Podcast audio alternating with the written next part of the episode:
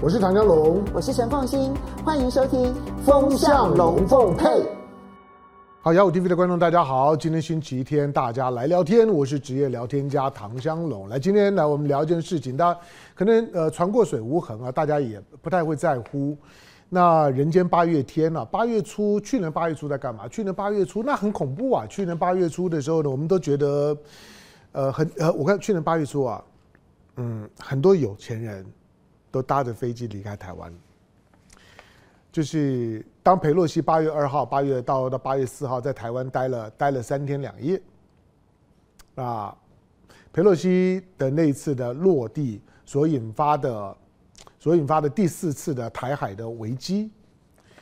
呃，对裴洛西来讲呢，是 Nancy Pelosi 哈，他他现在还还是美国的众议员啊，虽然他已经不是众议院议长了，年年年纪也大了，不过这显然对他来来讲呢，是他的人生当中来讲的一个里程碑。好，所以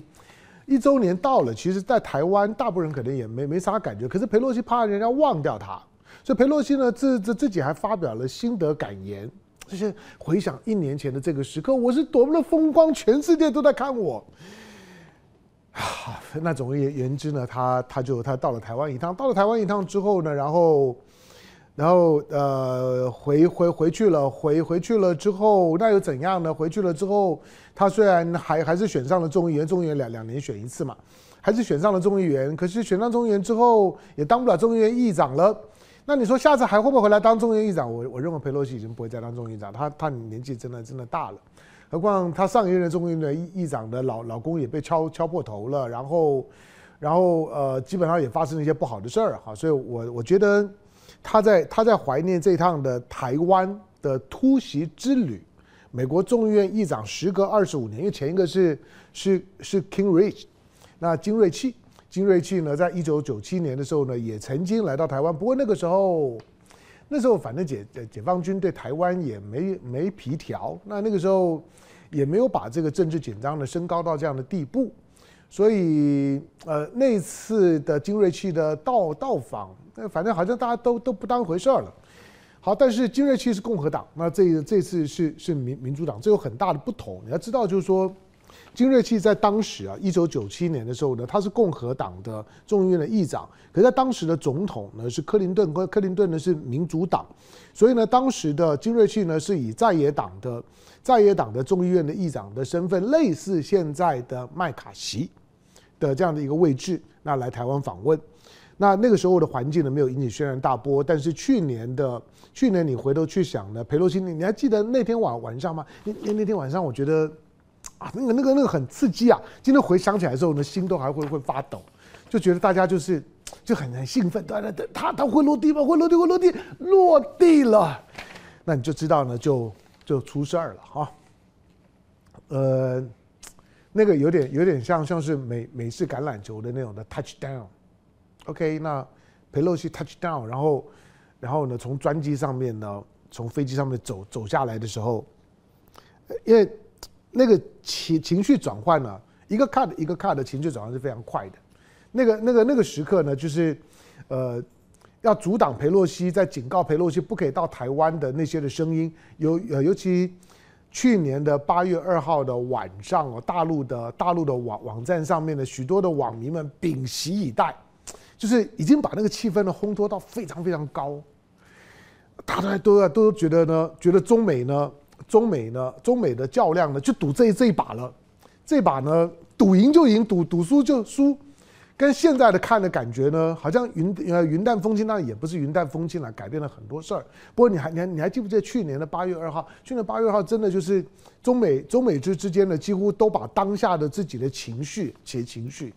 全部都说哈了。就我跟你赌，那大家都在都在赌赌裴洛西会不会落地？但他落地了。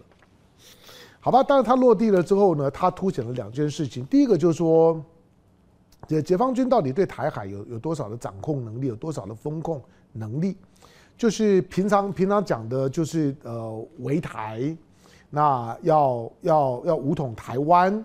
然后讲的就是说呢，在台海在台海的周围的军军事力量，解放军呢现在多么的强大，所以呢几乎可以完成封锁。不过，当佩洛西落地的时候呢，我想大部分人第一个感觉就就就就是大陆的网网民们呢，第一时间呢觉得像泄了气的皮球，会会觉得你连个你连个裴洛西呢都封不住，你还还封锁台湾啥呢？就是裴洛西这样子敲锣打的打鼓的，都已经是都都没有阴谋了，都阳谋了。我说了，当他当他呢从新加坡呢飞马来西亚，在马来西亚只待半天的时候，你算也知道他想干嘛，他就是要要来的。那你连你连裴洛西都挡不住，那你还封封锁台湾？所以那件事那件事情呢，就是说对于对大陆的网民们关注台海情势的网民们情感上面呢，觉得像泄了气的皮球。第二个呢，对于解放军呢本身到底有没有能力在台台海的台海可能发生的冲突对抗当中呢，去去去封锁台湾，能够能够达到武统台湾的目的，大概也开始打了一个问号。好，但是真的就是这样子吗？在当当时气氛是这样了哈，我依依稀记得。可是，在之后，当裴洛西离开了之后，那解放军的围台军演。就开始了。那围台军演就是你现在常常看到的，网络上面随便找，就是呢那个呃解放军呢在台海周围贴的那六块的沙龙巴斯。那那六块的六块的沙龙巴巴斯呢，就把台湾的台湾的周围一二三三四五六就就贴了。那贴贴上了之后呢，军演就开始了。那要要军机有军机，要船舰有船舰，看不到的呢是潜艇。然后，然后导的导弹导的导弹呢，也也发也发射了，那也掠过了台北的上空，因为从日本的卫星的监测的数字来看，那个大概是假不了。台湾的军方，你还记得去年的这个时间，解放军的解放军的导弹发射了十几枚导弹，其中有五枚呢是划过了台北的上空的，但是台湾的这军方呢憋着气啊。都不敢呼吸啊，都暂暂时停止呼呼吸，都都假装没件事。要不是隔两天之后呢，美国呃就是说呢，日本的日本的防卫省呢，主动的呢向向大陆抗议说，哎，你那个导的导弹，他抗议的并不是说你怎么可以划过台湾的上空呢？他不是，而是划过台湾上空之后，你怎么可以落在我的经济海域里面呢？落在经济海域里面，那抗议也也没用啊。经经济海域经济海域并没有说不可以。不可以当做是弹着点啊，就是换句话说，那个抗议本身没有没有国际法的效力啊，基本上面是一种的，是一种的，就国与国之间呢打打交道的一个一个态度表达，它它跟法律是没有关系的。好，那导导弹也射了，但是在那件事情发生之后，这一年的时间呢，两岸两岸关关系，除了你好好像表面上在当时去年成就了蔡英文，因为这些事情。坦白讲，是台湾的民进党操作出来的。那台湾的民民进党呢？为什么一定要操作呢？裴洛西来，第一个一拍即合，那当然是萧美琴在驻美驻美期间，在当时啊被认为是是大功一件，是个胜利。那能够让让让裴洛西呢，不知道花了多少钱，总而言之，裴洛西来，那。但是在裴洛西呢落地的那个风光的那一刻，跟蔡英文他也到了到了这总统府，跟蔡英文也拍合照，然后等等，反正呢该该露脸的都都都露露露完脸，反正到此一游呢都拍照结束了之后走了以后，那接下去台湾的得失，好，那我们就分两部分来看，帮帮大家回忆一下。第一个就是说，台海的台海的军演呢，当然改改变了非常多的事情。台海的军演从去年这一年的时时间，两岸关系里面从军事安全的层面呢彻底改变了。第一个，海峡呢不再有海峡中线，现在解放军的军军机过海峡中线，不是偶尔，就第一次过过中线的时候，哇，打非常的非常震震震惊啊！然后大家呢都都非常害怕，就像是就像是呢前两年呢，当 COVID-19 刚发生的时候呢，第一个病例的时候，哇，整个台湾都炸炸开来了。那那个那个病例呢在在哪里？然后呢，大概的这个呃，就是说得得得病的人呢，大概是是怎么样的条件？是男的、女的、老了、老的、小的，身体状况如如何？那跟他接触的是，我，大家非常非常紧张。你你你你记得吗？好，就就是就是 COVID-19 的第一个病例出现的时候，可是。到后来呢？到现在呢？COVID-19 也也还在啊，可是大家就就不当回事儿了。那解放军的军机也也是一样，第一次过的时候，哇，打整个的都都都沸腾啊，觉得你你随时都都开始紧张了，都觉得呢台海好像就要打起来了。那就开始了解啊，他他他过了过了海峡中线之后怎么走，然后然后到了哪些的地方，越过中线了之后呢，深入呢台海的中线的以东呢多多少公里的位置，每件事情大家呢都在乎，可是到今天更糟，就是已经没有人在乎了，因为他天天来。他不止天天来，不止我们失去了海峡中中线。当你失去海峡中线的时候呢，它隐含的潜台词就是不要再说什么防空识别区。过去几年的时候呢，去年八月以前，台湾的标标准的每天国防部的军情动态就就是今天又有多少架解放军的军军机进入了我防空识别区，主要是西南角，然后呢。大家进来进来了之后，那我军怎么反应呢？我军呢就升空拦截、警告、驱离，over，就就这样。但是从越海峡中线成为常态之后，防空识别区就没有人管了。就是你过去在从一九五零年代开始所划设的那个防空识别区，也意味着台湾曾经中华民国的空军有很长时间在台海拥有绝对的空优。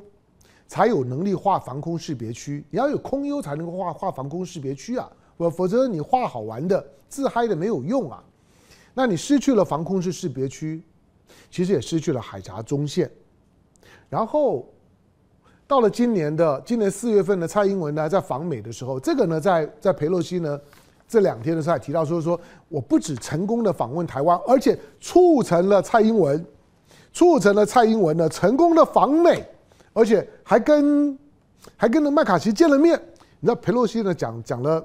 也也也不能说讲很多了，但是他他在他在呢自自己呢在白白头宫女画当年白头宫女画去年的时候，他在他在回忆的时候呢，他就讲，他就说，哎，他还促成了就是说蔡英文的今年四月的访美，然后跟麦卡锡的见面，可是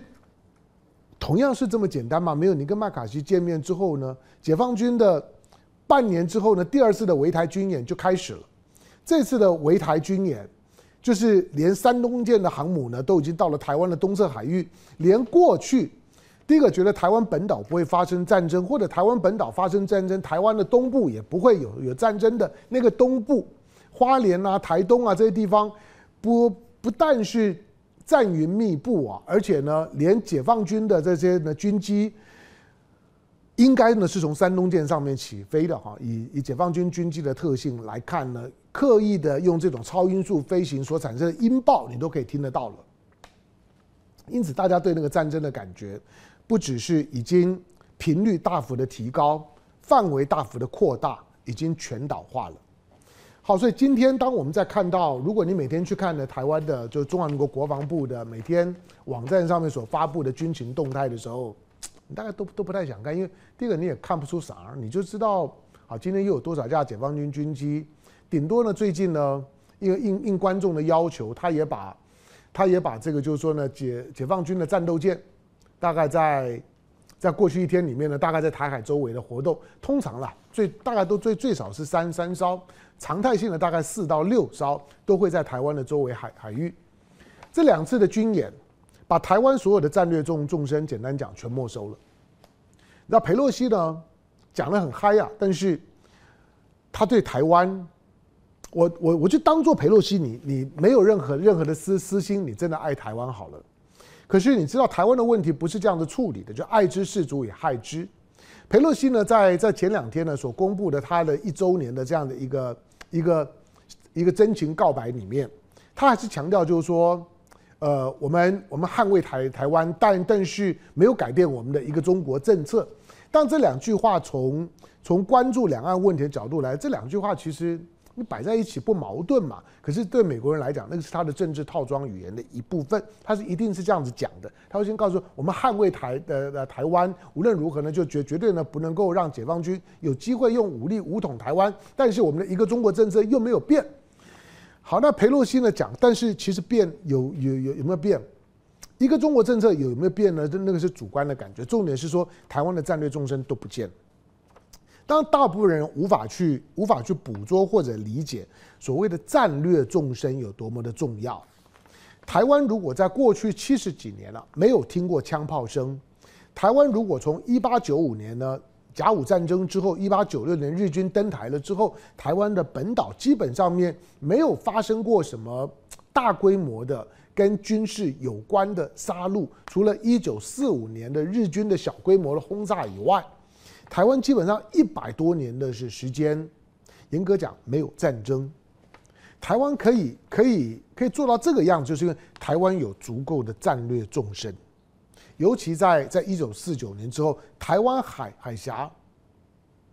不够宽，但是也不算窄，两百公里够，就是让解放军呢花了大陆的解放军从一九四九年之后花了半个世纪，才慢慢的把那个海峡海峡的宽度所形成的战略上面的障碍，才慢慢的呢给抵消到到现在为止还不完整。可是最少，就现在的解解放军，对于呢围岛作战的能力呢是大幅提高的。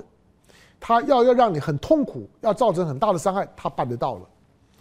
那本来呢就是两岸之间发展到二十一世纪的时候呢，所有的安全问题都必须要透过政治。如果你要谈军事，台湾只会越来越弱势。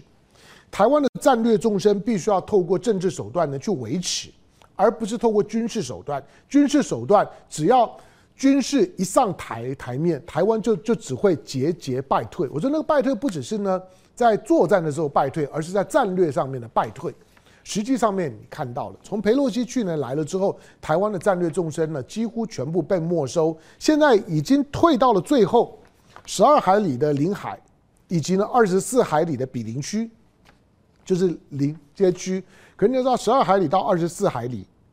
这个呢仍然。在国际法上面，虽然有所谓比邻区的概念，可是它没有主主权概念。就是你在这个地方，我如果战机要进来，解放军的战机如果要进到二十四海里，只要我没有碰到十二海里，其实过去台湾的军方因为拥有制空权、制海权以及两岸的内战架构，台湾的军方呢对于解解放军的姿态是很高的，就是不要不要说进到进到二十四海里啊。你你只要呢进到海峡中中线，再过去白人，你过来我就跟你打。可是这一年的时间呢，解放军呢用切香肠的方式呢，先是切掉了防空识别区，发现纸老虎，再切掉你的海峡中线纸老虎，而且我都已经到了澎湖的家门口，你警报器也不敢叫纸老虎。接下去呢，我演习的时候呢，我的。我的我的作战舰呢，都已经压在你二十四海里上面，你也不敢动纸老虎。台湾的台湾军方呢，过去所有的战略纵深跟战略贺主，在这一年当中，因为裴洛西的落地全赔上了，所以他叫裴洛西啊，把台湾呢都赔光了。好，那呃这些已经失去了战略纵纵深，还回得来吗？回不去了。就是我觉得今天就算两岸关系再再怎么修好。那个呢，基本上们都只是一个表态的问问题。实际上面，在军事的角力当中，你失去的大概就拿不回来。在过去两岸两岸之之间，是因为是因为都是中国人的那种一体感，所以大家呢还有一些的一些的彼此之之间的对于那种情感的想象，所以不愿意把事情做得太极端。可是当军事的敌对感上来，而解放军的就是军力呢，很明显的呢，又又在制空权、制海权当中占有很大优势的时候，如何让台海让两岸不冲突，以致成为台湾最重要的战略目标？好，那台湾的战略重纵深呢都被没收了，那台湾的战略优优势呢，基本上面呢也都没有了。你再看到呢汉光演习就看得更清楚，我我我我已经讲过几回了。台湾从从两两两蒋时代，两蒋时代为什么可以画防空识别区？因为海上都都都我的，空中都我的，所以呢，我那时候就可以喊反攻大陆。金门马马祖呢，我把主力部队都推到前面去，你也莫可奈何啊！我随时都准备反反攻大陆。我连你看到今天，今天看起来是个笑话，就就是不只是金门，不只是小小金门，大胆二胆烈屿这么小，然后都已经呢就在厦厦门的家门口。你会你会觉得说，这能守吗？这个我我我随便我解解放军轻的一捏就把它捏捏捏回来了。可是，在当时，当时的国军都可以守守得住啊，你就知道当时中华民国的，就是说呢，军就军事力量呢是相对呢是强大的。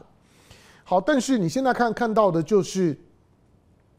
所有的所有的这这些的战略纵纵深都消都消失了之后，我们的我们的我们的就是说战略从反攻大陆，然后慢慢的就是决决战境外，从反攻到了决战境外，就我不反攻了，那我在我我就在在在在台海呢就跟你较量一下。但是当台海呢制空权、制海权都失去了之后，我们就开始呢反登陆呢反反斩首，就就是我知道我海上呢空中打不过你，那你不要你不要上上上来，你在我家家门口里面呢动刀都动枪算了，可是你不要进我家，我在家门口呢我要呢设很严密的防防线把你挡住，可是也挡不住了之后，这次汉光演习呢已经不是反登陆反斩首了，已经呢开始做各种的城镇战跟基础设设设施的保全的动作。这都是这一年的时间，裴洛西带给台台湾的裴洛西之吻，裴洛西之之吻，就像是被毒蛇的亲吻一样，会痛，而而且会死人的。被裴洛西亲过的台呃台湾，现在真的奄奄一息。好，当然从民进党的角度来讲，他也没有得到什么好处了，因为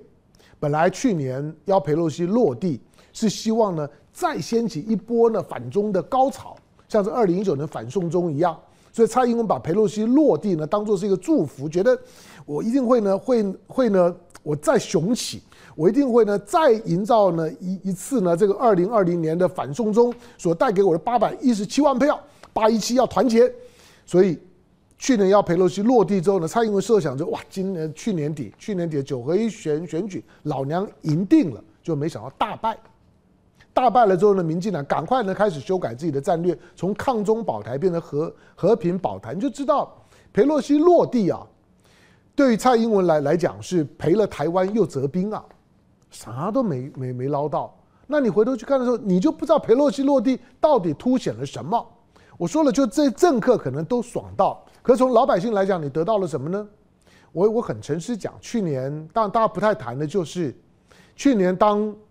当军演开始，或者今年四月军演开始，我跟你说，就跟就跟乌克兰战争一发生了之之后，你一定会看到的场面，就是很多的有钱人赶快搭着各种的私人飞机，买到机票就赶快走，先走再说，走了之后事后看情况再回来，这些是你看不到的画面。一般人你是体会不到那种紧张感的。好，第三个我要谈的是说。那佩洛西这个落地一年之后，中美关关系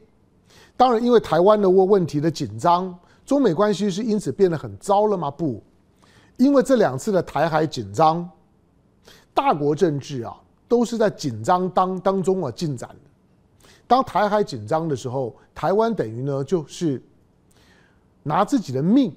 让呢中美之间呢换来可以对话的机会。中美之间因为台海的两次紧张，我认为中美之间的对话感反而增强了。虽然你看到了美国呢，那种反美的声音、反美的民民粹非常高，不过最最近有两有两条新闻了，我觉得要值得观察一下。三条新闻吧，一条呢是王毅呢即即将呢要要访美，但王毅访访美与否，我我昨天在另外场合也提到过了，我说王毅的王毅的访访美。能不能成型？先看赖清德的访美如如何。换句话说，王毅的访美一定是赖清德访美之后打完分数之后觉得好可以，那那我王毅再访美。如果赖清德过境，北京方面的反应非常的剧烈，觉得他果然是一只灰犀牛。那王毅的访美呢，不知道拖到拖到什么时候，那还很难讲。那但是在王毅访美之之前的时候呢，我们看到了就是说。大陆外交部的美大司的司长杨杨涛在美国访问的时候，他也跟美国国防部的印太事务的助理部长瑞特纳呢见了面。虽然一个是外交，一个是国防，但是不管怎么讲，大家谈的是军军事啊，进美国的国防部总是件事儿。表示呢，中美之之间的军事对话呢开了个小窗了。第二个呢，大家呢值得关注的是，最近你看到。看到这个就是呃，美国的美国的新闻周周周周刊，美国的新闻周刊呢，就是 Newsweek，Newsweek 你不要小小看它哦，它虽然在台湾呢现在没有了，但是 Newsweek 呢在美国还是有一定的发行量的哈，有的时候它的广告的获利啊等等不会比 Time Time 差。那你知道 Newsweek 呢？最最近有一篇的我文章，就是七月底的一篇我文章。这这篇文章呢，在讲一件很重要的事情，就是就是虽然现在中美之间关系紧张，美国呢正在呢科科技战各方面呢在围堵中国，在卡脖子，但是他认为卡不住。他认为美国呢接下去呢要非常严肃的看待一件事情，就是你绝对不能够误判中国再度崛起、再向上要起的。另外一次的可能，他认为中国在美国的打压之之下，再度的突围，再度的跃起，再度的同时成为全球最大的经济体这件事情，Newsweek 在在说几乎是板上钉钉，美国绝对不能够误判。美国呢，在二十一世纪初呢，就是误判了，以为呢中国即将崩溃。而松懈了对于中国崛起这篇文章，当然在警告美国了，就是你在二十多年前的时候，你误判了中国，你误信了某些人释放了中国即将崩溃的声音。但事实上，在那个中国崩溃的声音呢，在高唱入云的时候，正是中国在一个快速崛起的黄金十年。中国呢，开始呢，在在在所有的经济、科技各方面大跃进啊，真正的大跃进就是那十年。好，因此呢。这篇文章呢，在提醒他说，中国的崛崛起，美国是挡不住的。美国应该改变战略。中国的即将要要带领这个世界呢，进行了第四次的工业革命这件事情，美国必须要做好做好准准备。中国在在这方面来讲，可能会超乎美国的想象。好，那第三件事事事情呢，是就是说在在这种的在这种的气氛之下，就是当你看到了这种的。对于对中中国在面对美国打压的时候，可能脱困的讯息，你也看到了中美之之间的高层的对话，隐隐约约的呢正在调整彼此之间的位置，在好像紧张，但是呢对话感呢在增强。你还要留意一下第第三个是最近美国的一位众议员，那众议员四百三十五个，他是其中之一。可是这个众议员呢，因为因为他已经是呃七连任八连任的众议员，现在是美国众议院的。呃，我认为就他是众议院美国的呃情报委员会，众议院情报委员会的在野党就是民主党，因为因为因为众议院现在是共和党在当权嘛，那民主党的资深的最资深的众议员，这个这个众议员叫做吉姆呃吉姆海姆啊这吉姆海姆海姆海姆斯吧，呃 Gene Helms，好，那吉呃吉姆海姆斯，因为。因为这个这个家伙跟一般的众议员的程度不太一样啊，这个叫做叫做吉呃吉姆的民主党的众议员，他他他除了已经他我记得他第一任是二零零九年吧，到现在已经七连任八连任。第二个他的学经历的条件不错，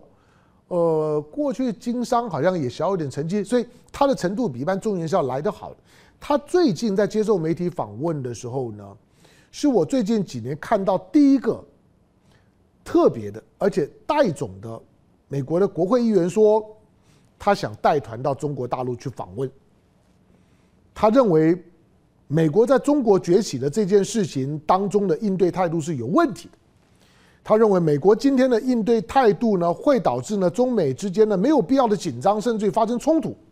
他看了一些的一些一些中美之间的互动的一些的内容之后，他被吓了一跳，他觉得很紧张，所以。他觉得他想要，同时他也想带着一些呢，找一些众议员一起到大陆去访问，